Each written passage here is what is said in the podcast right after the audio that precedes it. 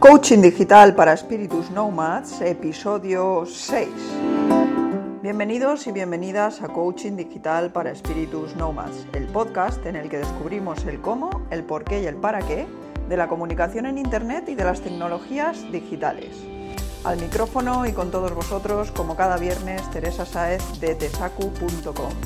Conectamos desde Valencia con la era digital.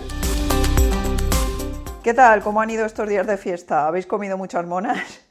Yo, monas no. No quiere decir eso que no me guste el dulce, pero no he parado de comer cosas que no suelo comer.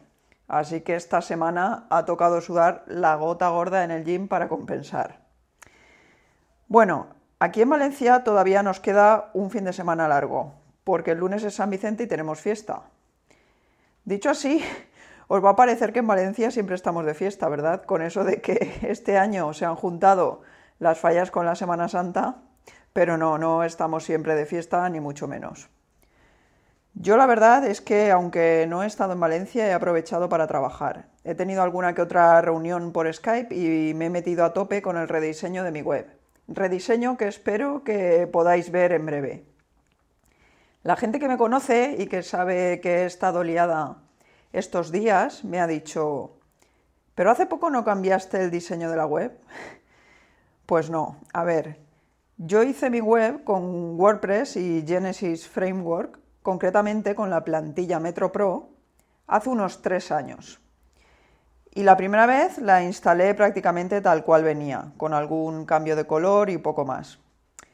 Teniendo en cuenta que venía de una plantilla de ThemeForest que era un desastre y que tampoco me controlaba Genesis, pues solamente este cambio ya me supuso una grandísima mejora en cuanto a rendimiento y posibilidades de escalabilidad. Lo que se dice modificar el diseño lo habré hecho un par de veces desde entonces. La primera fue un cambio más radical porque modifiqué bastante la plantilla original mediante código. De hecho, si miráis el diseño actual de mi web y miráis la demo de la plantilla Metro Pro que os digo en la web de StudioPress, pues veréis que no se parecen en nada. A veces ha habido seguidores del blog incluso que me han preguntado por la plantilla que usaba, porque les gustaba el diseño y tal, y les he tenido que decir que era la que era, pero que claro, no venía así de fábrica, sino que la había ido personalizando, tocando código y eso.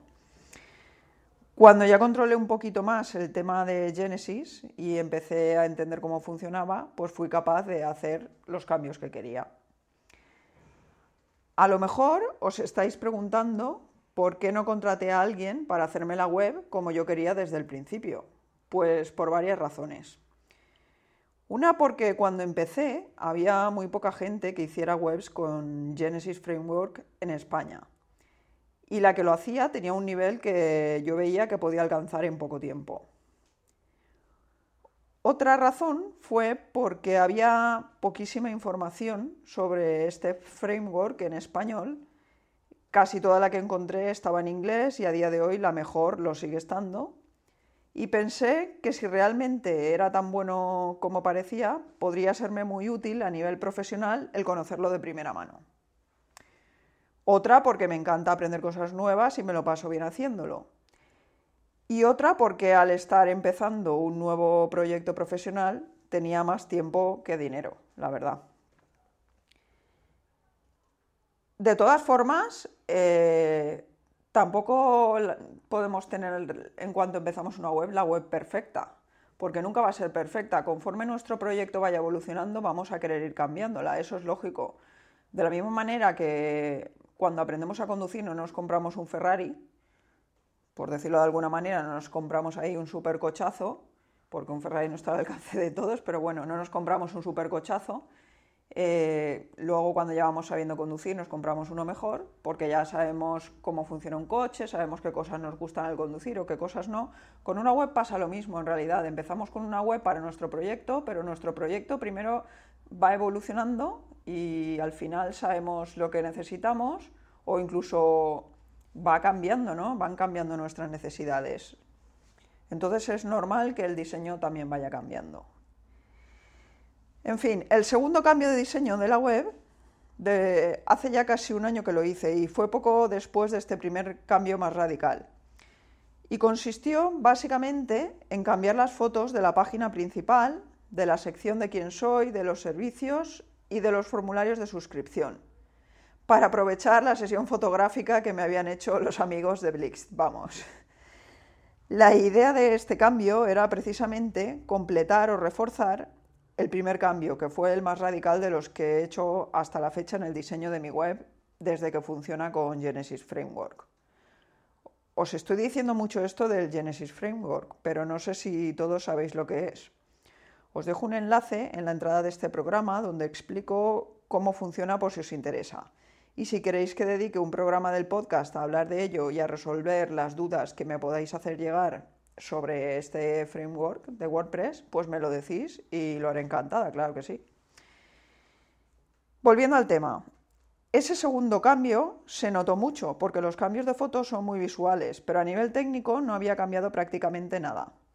Únicamente el plugin que usaba para los formularios de suscripción, que pasó a ser el Thrive Leads que uso actualmente, y el de testimonios. Resumiendo, Sí que es verdad que siempre estoy liada con el tema técnico de la web, intentando mejorarla todo lo que puedo para que funcione bien y se adapte mejor a lo que ofrezco. Por eso tengo algunos amigos desconcertados, entre ellos a mi amiga Yolanda Corral. ¿Verdad, Yolanda? A ver si consigo traerla un día al podcast porque es una nomad muy interesante. Cuando vienen épocas así de varios días de fiesta seguidos, suelo aprovechar para hacer cambios a nivel técnico que, aunque no suelen verse a simple vista, sí que suelen mejorar el rendimiento de la web o la usabilidad. Por eso, cuando me preguntan qué tal las fiestas, suelo comentarles que solo lo han sido de manera parcial y que he estado liada con la web. También lo comento no como algo como una queja, sino porque en realidad es algo que me gusta hacer, me lo paso bien y para mí forma parte ¿no? de esos días, de esas fiestas también. Entonces, eh, bueno, por todo por eso, cuando me preguntan, como les digo eso, pues de aquí que tengan la idea de que siempre estoy rediseñándola, pero nada más lejos de la realidad, afortunadamente. Esta vez sí, esta vez va a haber un rediseño, con cambio de plantilla por el medio, siempre dentro de Genesis, por supuesto, y personalizaciones varias cuyos objetivos principales van a ser dos. Por un lado, minimizar al máximo los recursos que se cargan en la web, porque siempre había tenido una web que se solía poner como ejemplo de buenísima velocidad de carga y con los últimos cambios que hice, la velocidad de carga aumentó cosa mala y estoy bastante disgustada y preocupada con el tema. Como ya sabéis, la velocidad de carga de una web es un factor muy importante para Google a la hora de posicionar. Y además tampoco me gusta que la gente tenga que esperar más de la cuenta a la hora de acceder a ella, sobre todo si lo hace desde un móvil. Valoro mucho mi tiempo y por lo tanto no puedo valorar menos el de los demás y la experiencia del usuario es un punto a tomar en serio si no quieres ahuyentar a las visitas. Por otro lado, quiero que la estructura de la web sea mucho más clara y que algunos contenidos que ahora están como escondidos sean más accesibles. En resumen, minimalismo y simplicidad para un rendimiento óptimo, tanto a nivel técnico como comunicativo. Esa al menos es la idea de este cambio. No quiero desvelaros ahora más cosas, pero cuando llegue el momento, si os interesa, yo os explicaré qué plantillas estuve valorando usar, cuál he elegido al final y qué cambios le he hecho y por qué. Ahora vamos a responder la pregunta que Lixman me hizo llegar a través de los comentarios del blog sobre el tema de las redes sociales y la estrategia digital del que hablamos en el último programa. Una pregunta que decía así. Hola Tere, es muy acertado lo que cuentas, no es necesario estar en todas las redes sociales, solo en aquellas donde esté tu público objetivo y en las cuales el contenido que se desea poner sea el adecuado según las características de las redes sociales. Me gustaría saber qué herramientas recomiendas utilizar para la gestión y monitorización de los perfiles, ya sean personales o de empresa. Una última cosa, ¿revelarías algún secreto para realizar una buena estrategia de contenidos en redes sociales? Saludos, Tere, muy buen artículo.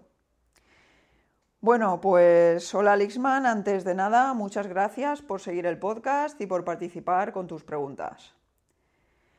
Pues mira, secretos no hay. Como decía en el anterior programa, es más una cuestión de analizar lo que interesa en cada caso en particular, dependiendo del objetivo que tengamos, del público al que nos dirijamos y de las características concretas de las redes que hayamos elegido. Es muy importante haber hecho los deberes previos para saber a quién nos dirigimos, en qué red se encuentra y sobre todo qué tipo de contenido triunfa más en cada red. Todo depende de cada caso concreto. Eso sí, cuanto mejor conozcamos la red social, más provecho podremos sacarle. También hay que evitar el estar todo el día y continuamente hablando de nosotros y de nuestra marca exclusivamente. No tengáis miedo de compartir contenidos que, aunque no los hayáis creado vosotros, estén relacionados con lo que vosotros hacéis y puedan interesar a vuestros seguidores. Pensad que las redes sociales se llaman así porque su principal función es poner en contacto a las personas y facilitar que se comuniquen entre ellas. Es decir, lo más importante es el factor socializador.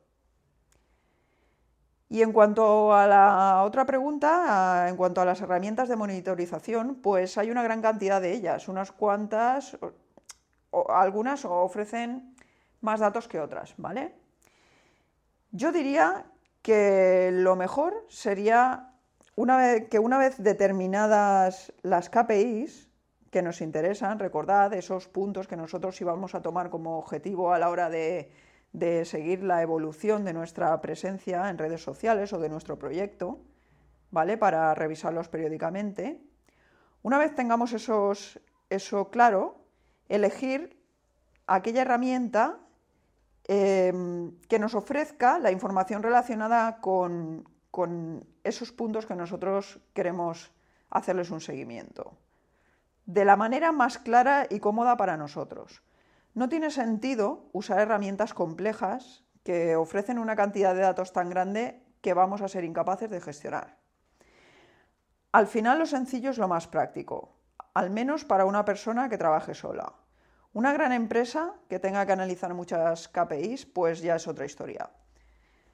Yo personalmente alterno entre Hootsuite y TweetDeck para monitorizar mis cuentas de Twitter. Y los propios informes de Hootsuite y SocialBro, que ofrece datos más detallados para el análisis.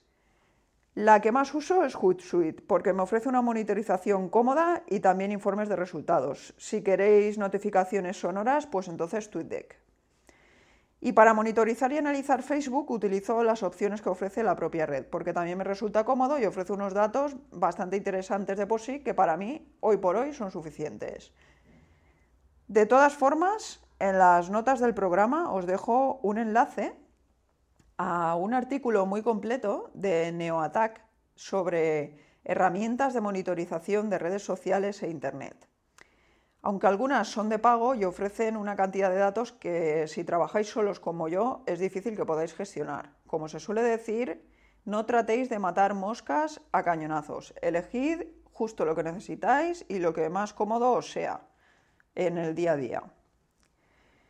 Y bueno, pues esto es todo por hoy. Muchísimas gracias por haber estado ahí escuchándome un programa más. Y ya sabéis, estoy deseando recibir vuestras preguntas, sugerencias, ideas o propuestas a través del formulario de contacto de mi web, tesacu.com, y vuestras valoraciones en iTunes y en iVoox para que este podcast pueda llegar cada vez a más gente. No me falléis, volveremos a conectar el próximo viernes a las 15.30 hora española. Hasta entonces, no dejéis de digitalizaros.